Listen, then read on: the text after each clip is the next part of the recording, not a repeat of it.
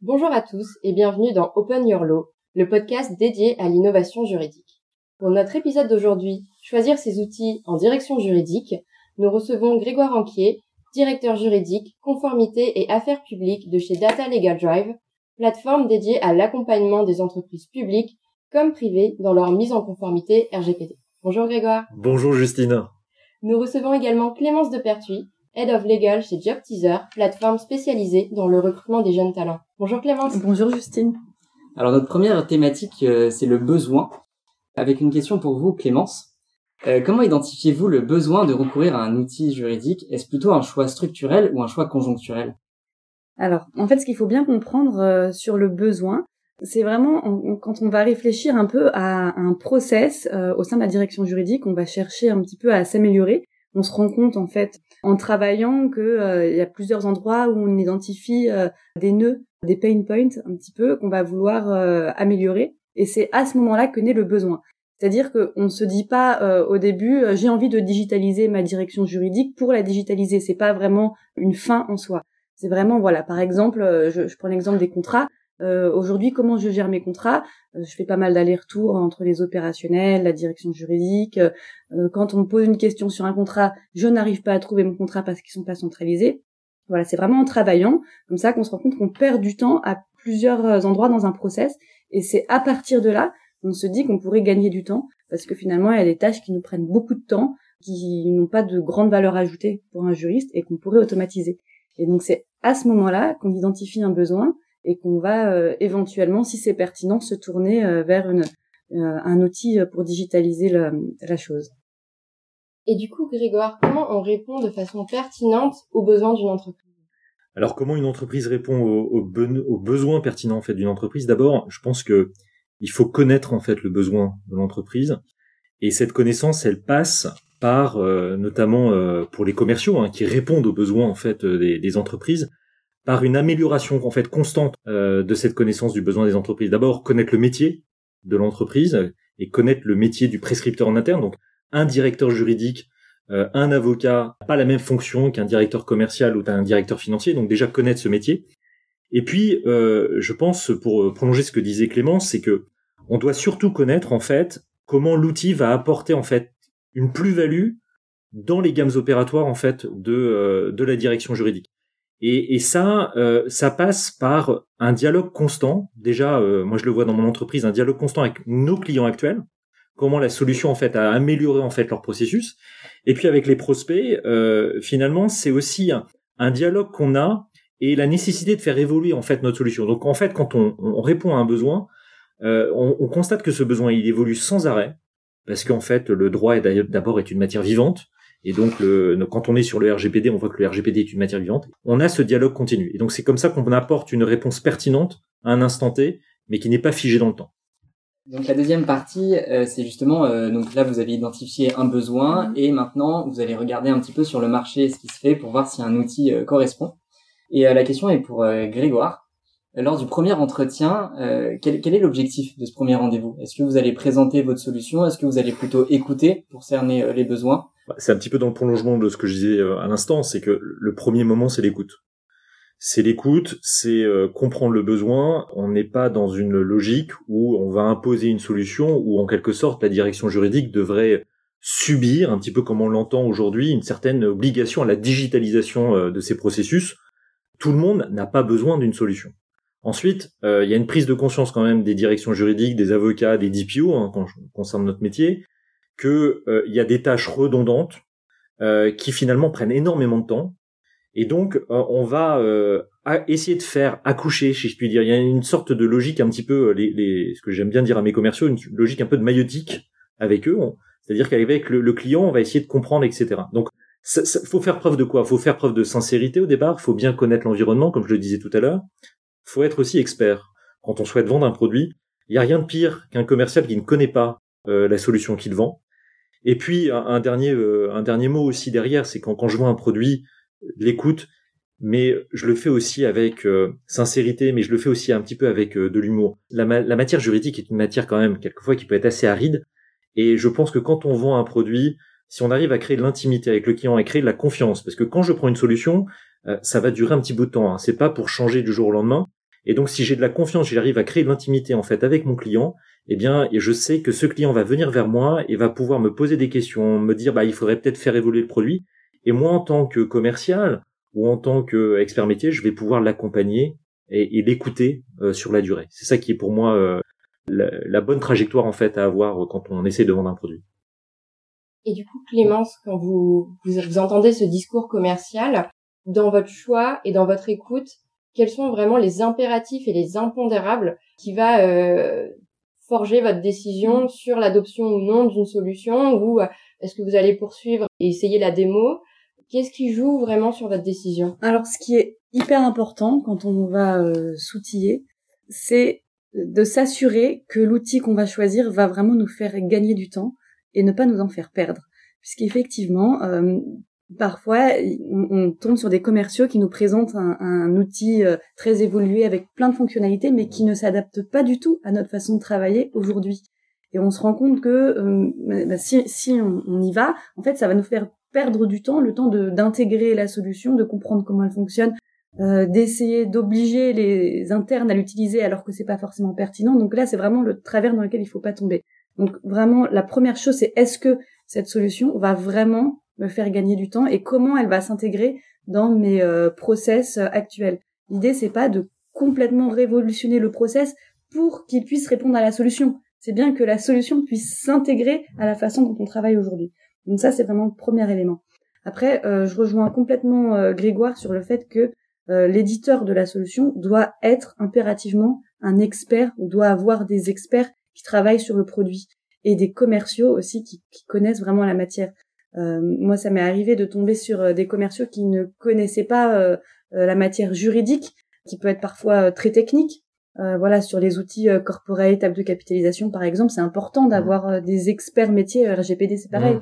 qui savent de quoi ils parlent, parce que là, ils pourront vraiment comprendre notre besoin et vraiment y répondre de façon pertinente. On parle souvent de technico-commercial, hein, mmh. ce, ce, mot a, un vrai sens. Hein.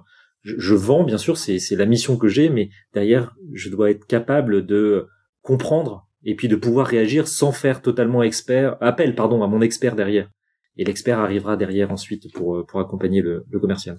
Et justement dans, pour, ces entretiens commerciaux qui sont avec des juristes donc avec des experts qui ont des méthodes de travail euh, particulières, euh, comment vous faites pour former vos, vos commerciaux pour qu'ils soient à même de, de délivrer un discours commercial qui soit pertinent face à un juriste? Alors moi, chose très simple, tous les 15 jours, on a un business meeting devant toute l'entreprise et euh, je pitch sur une problématique d'actualité. Aujourd'hui, le RGPD, on parle de quoi? Des données de santé, on parle du pass Covid, enfin du pass sanitaire, pardon. Euh, il y a des problématiques qui sont inhérentes et qui font le quotidien en fait des, euh, des directions juridiques. Hein. Aujourd'hui, en ce moment, là, le, chantier 2021 que va avoir Clémence sur le RGPD, c'est les nouvelles clauses contractuelles type qui arrivent. Donc on a 18 mois, les, les entreprises ont 18 mois pour s'y mettre. Bon bah mon commercial, il doit avoir une bonne connaissance de cette actualité et s'interroger, ok, j'ai la connaissance théorique, comment l'outil va accompagner en fait le client sur cette problématique juridique qui apparaît? Et donc c'est vraiment ça, euh, en tout cas si je peux donner un, conseil, c'est vraiment de voilà de donner de la euh, connaissance métier. Alors c'est pas un vernis, hein, c'est euh, on approfondit et puis ensuite comme on travaille dans une startup, on n'est pas en mode silo, donc on communique tous les jours et les commerciaux viennent me voir, on challenge, etc.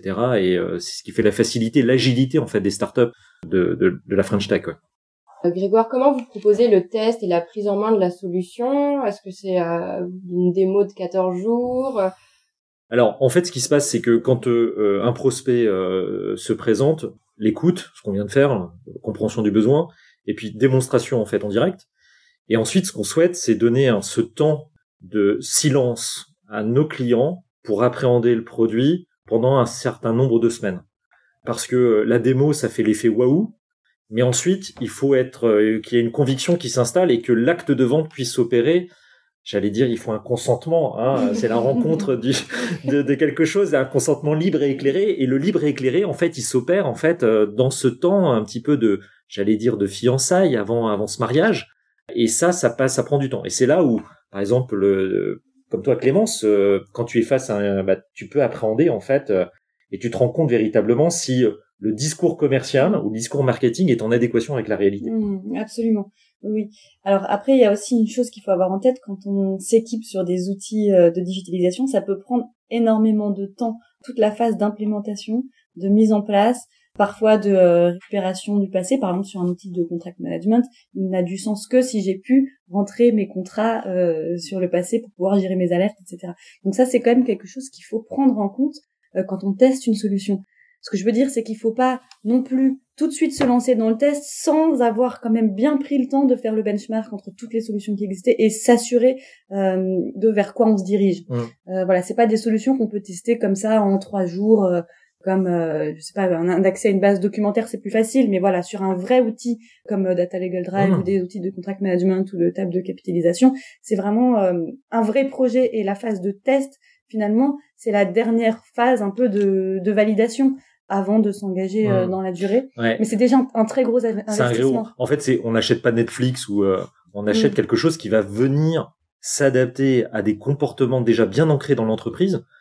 Et euh, nous, moi, je suis ravi en fait quand des, des clients en fait, au moment de cette phase de test, nous disent bah ça, ça matche pas.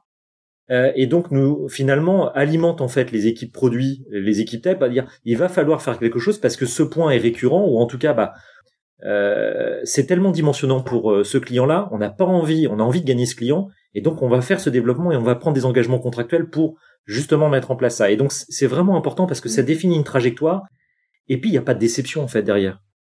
C'est ça, il y a rien de pire en fait qu'un client. On parle de churn hein, dans notre dans notre métier, d'attrition un client bah, qui, qui, signe et puis finalement au bout de deux mois, trois mois, bah, il n'utilise pas la solution. Et il n'y a rien de pire pour une société que d'avoir des, des, une absence d'utilisateurs. Bon, la grande chance qu'on a, c'est qu'on a un taux de churn très faible chez mm. nous, parce que justement, on est dans cette démarche-là. Et de prendre ce risque-là, d'écouter. C'est, c'est vraiment le, le, mot fondamental. Enfin, pour moi, c'est l'écoute est, est essentielle, en fait. Et, euh, et justement, euh, enfin, vous, vous, disiez, c'est, c'est une relation au long cours à chaque fois quand on va prendre un prestataire. Donc il y a deux aspects à prendre en compte. C'est le premier, euh, avoir un, un, prestataire qui est capable de s'adapter, effectivement, de faire des développements euh, qui répondent aux demandes euh, au jour le jour. Et la deuxième chose, c'est que l'outil doit pouvoir s'intégrer dans les process de l'entreprise, mais pas seulement pour le juriste, mais aussi pour tous les autres départements qui vont travailler. Donc comment est-ce que vous, enfin comment est-ce que vous gérez cette relation entre les différents acteurs de l'entreprise qui doivent pouvoir utiliser la solution et derrière le juriste qui doit pouvoir coordonner et être à même finalement de récupérer l'information d'une façon assez simple et de faire euh, de, vraiment implémenter le, euh, le service dans l'entreprise? Ça c'est vraiment le travail du juriste qui va mettre en place la solution. Il doit pas travailler tout seul. Il doit vraiment impliquer euh, les acteurs de l'entreprise qui seront concernés par la solution en amont. le, la solution, elle marchera si elle s'intègre dans les process, ça c'est ce qu'on a déjà dit. Euh, ça, ça, peut marcher uniquement si les personnes qui prennent part au process sont également impliquées et valident euh, le choix de la solution et la pertinence de la solution en amont. Donc c'est important d'avoir euh, ce qu'on appelle des sponsors dans l'entreprise, des sponsors au niveau de la direction, au niveau de chaque département euh, qui vont être impliqués pour qu'ensuite tout le monde adopte la solution en, en, face. Pour compléter ce que tu dis, faut, faut avoir conscience que les directions juridiques sont souvent le parent pauvre dans les entreprises. C'est-à-dire aller gratter du, une queue de budget ou du budget pour s'équiper, c'est un vrai travail, euh, un, vrai travail. Déjà parce qu'on a énormément de taf, on est quelquefois sous-staffé, et donc on a énormément de boulot. D'aller conquérir en fait cette direction générale pour dire moi je veux un outil parce que ça va me présenter une valeur ajoutée, etc. Et donc j'ai besoin de 2000, 4000 euros euh, ou 10 000 euros en fonction de ce que j'achète. Bah, c'est un vrai challenge. Donc l'idée d'accompagner, de créer l'intimité, faire comprendre à sa direction générale ou à son RSSI ou à la direction marketing, bah voilà, moi je vais faire ça, bah je vais mettre en place une solution, bah ça va peut-être te permettre aussi à toi de, trouver une mm. plus-value derrière. Déjà, je vais consacrer peut-être plus de temps à ce que tu me demandes parce que justement, je vais accélérer euh, sur d'autres choses. Et puis peut-être que l'outil, bah, finalement, va avoir un bénéfice indirect aussi. Par exemple, en matière de RGPD, l'exercice de droit, hein, les directions marketing sales reçoivent énormément de gens qui, qui exercent leur droit. Eh bien, le fait d'avoir un outil qui piloge de manière, on va dire, un petit peu plus réactive et qui est interfacé en fait avec le SI euh, de, de, l'entreprise, bah c'est un accélérateur aussi pour euh, pour gérer ça. Et puis finalement, le marketing voit le RGPD non plus comme un bad point, mais comme quelque chose de tout à fait, euh, on va dire, plus plus smooth ou, crème, comme on dit aujourd'hui. Et, et, du coup, Clémence, quand on convainc les preneurs de décision d'investir dans tel outil ou tel outil juridique, comment comment ces personnes-là réagissent? Est-ce que ils sont méfiants, pas forcément intéressés, ou est-ce qu'aujourd'hui, voilà, cette étape-là est dépassée et on va vers euh, une digitalisation des directions juridiques qui est parfaitement admise et euh, même encouragée Alors, je pense que ça dépend vraiment du type d'entreprise. Euh, moi, je travaille dans une start-up. Nous-mêmes, on vend une solution SaaS à nos clients. On est très outillés au niveau de tous les départements, la RH, la tech. Et donc, finalement, c'est très naturel quand je parle de digitalisation à ma direction, puisque voilà, je suis dans un univers qui a l'habitude de, de ce genre d'outils voilà, pour euh, des entreprises comme la mienne, je pense que c'est euh, admis. Après, effectivement, la question, ça va plus être au niveau du budget, puisque on est, voilà, on reste une fonction de support, on n'a pas un budget illimité, on doit faire beaucoup avec peu, et donc on va toujours être challengé là-dessus. C'est-à-dire, est-ce que tu peux t'en passer, est-ce que tu peux faire sans, est-ce que il va falloir prouver que la valeur ajoutée de la solution choisie vaut vraiment le, le coût de l'investissement? Donc voilà, des arguments qui vont euh, être euh, très utile, ça va être sur une solution de contract management, bah regarde tout ce que je vais gagner en temps des commerciaux. Tout ça, c'est c'est vraiment financier, c'est tangible. Je vais arrêter de louper les échéances de tacite reconduction, donc je vais pas être engagé pendant euh, deux ans sur un contrat fournisseur qui me coûte 10 000 euros et qui m'apporte rien. Donc voilà, ça va vraiment être des arguments financiers comme ça qui vont m'aider à, à convaincre. Mais en tout cas, il n'y a pas de blocage de, de principe, bien au contraire. Quand vous obtenez un, retour euh, suite à votre démo, Ouais, un retour positif. Comme négatif. Comme négatif, euh, allons-y. Comment on, on, le prend Comment ensuite on en tire la substantifique moelle pour euh, améliorer la solution? Euh, C'est pas décourageant parfois d'avoir un non alors, je vais dire de manière un peu, alors c'est pas une, une, une, manière orgueilleuse de dire, on a très peu de retours négatifs. Donc, dans l'expérience que j'en ai. Après, il, y en arrive, et quand on a par exemple des appels d'offres qu'on perd, systématiquement, le travail qu'on fait, c'est qu'on retourne voir l'équipe achat et on fait un petit peu euh, un lost meeting avec eux pour comprendre exactement ce qui, ce qui a finalement fait euh, un choix différent. Donc quelquefois c'est euh, c'est une opportunité et, je trouve que c'est même formidable et on demande nous à nos clients de dire bah voilà j'ai fait le choix de cette solution etc. Qu'est-ce qu'on observe en fait? On observe que un petit peu ce que disait tout à l'heure Clémence, il n'y a pas de direction juridique standardisée. Il y a différentes directions juridiques qui ont différents types de maturité. Et donc un outil peut pas s'adapter à toutes les directions juridiques. Même si la vocation nous chez DLD, c'est que ça s'applique au plus grand nombre. Mais après, euh, voilà, c'est euh, c'est un point qu'on doit connaître. Ensuite, on en parlait tout à l'heure. Le moment de la relation commerciale, le moment de la création de l'intimité, c'est un élément fondamental. On crée de la confiance à ce moment-là. Et si ce point, en fait, euh, de part et d'autre, hein, euh, c'est pas uniquement la faute du commercial comme la faute de l'acheteur ou la faute du, directeur juridique, bah si il n'y a pas cette confiance, on va pas pouvoir créer quelque chose en fait. C'est ça qui est, qui est fondamental, je crois, au-delà des questions tarifaires, au-delà des questions aussi euh, d'engagement, on va dire contractuel, au-delà des engagements de fonctionnalité, je pense que c'est l'essence même qu'on doit avoir euh, pour pour gagner un deal. Et c'est le rôle des commerciaux, bien sûr, de, de pouvoir créer cet élément hyper important. Mmh, je rebondis là-dessus. Euh, en fait, quand on dit non sur un outil, après euh, une période qui a pu être longue hein, de démonstration, d'échange avec l'éditeur, c'est pas toujours facile d'ailleurs de dire non pour le client à ce moment-là parce qu'on se rend compte en fait de l'investissement qu'il y a eu du côté solution et on est toujours un peu gêné de dire bon bah finalement ça va pas le faire. C'est rarement une question de prix pour être honnête. En général, si on en arrive à ce moment-là dans la discussion, on, on sait déjà euh, au début si on pourrait avoir le budget ou non. Donc c'est rarement une question de prix. Ça peut être parfois tout simplement parce que c'est c'est pas le bon moment. Ça peut être parce qu'on a préféré un autre outil, donc là ça peut être un peu difficile pour l'éditeur, mais parfois ça peut être tout simplement c'est pas le bon moment. C'est pas du travail perdu pour l'éditeur. Peut-être que dans un an, dans deux ans, euh, on se reposera la question et euh, à ce moment-là, ce sera le bon moment pour nous. Mm. Donc voilà, je pense qu'il faut aussi exactement. j'ai plein d'exemples aujourd'hui où des clients font des choix de solutions euh, particulières, peut-être sur des coups de tête quelquefois, et puis ensuite, au bout d'un an, reviennent. Vous en êtes où, euh, Data Legal Drive? Et euh, bah, on a fait ci, ça, ça. Et donc là, se recrée une, une discussion, et puis quelquefois, il y a des win-back et qui sont super formidables. Et pour euh, pour une entreprise de faire un retour, surtout face à des concurrents américains, un concurrent américain, alors là, c'est euh, c'est royal. Merci beaucoup euh, Grégoire et, Clémence. Euh, j'ai une dernière question pour vous deux, donc choisissez qui répond, pas de problème. Aux nouveaux directeurs juridiques, à ceux qui rentrent dans la profession, aux élèves avocats et futurs avocats et futurs juristes en entreprise, quels seraient vos conseils pour bien choisir ces outils, les erreurs à ne pas faire? Est-ce que vous conseilleriez de recourir à un maximum d'outils pour être plus compétitif, même si c'est euh, un peu douloureux euh, de les mettre Financièrement, oui. je pense que ça sera ou, douloureux. ou justement de se rationaliser pour ne pas créer des processus trop laborieux au risque de se voir un peu dépassé par le travail qui, qui va arriver.